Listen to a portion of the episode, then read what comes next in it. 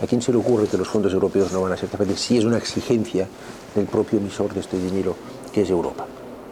Son excusas y, bueno, y demuestra esta actitud de política estrecha, ¿no? de política de falta de altura de miras que ha llevado a Cataluña donde la ha llevado. Claro que van a haber transparencia, lo que va a haber es un control público, lo que va a haber es una dirección pública de este dinero, en colaboración con entidades privadas también, en colaboración público-privada, pero la dirección va a ser pública porque hay que dar cuentas a Europa de cómo se gasta y por qué se gasta este dinero, y de que se gasta en proyectos de transformación de la economía, en proyectos de digitalización, y no en cuestiones que están ajenas al destino que se pretende dar a estos fondos. ¿no? Eh, aquel día, ¿quién fue más responsable? ¿Vox?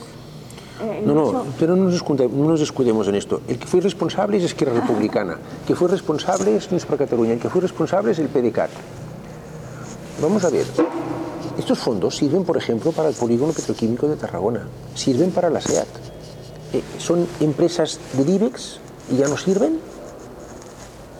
Eh, hay 600.000 familias en Cataluña que viven del sector industrial. ¿Qué están diciendo con su voto? ¿Que porque hay elecciones quieren una derrota parlamentaria del gobierno? No, no, ellos fueron muy responsables.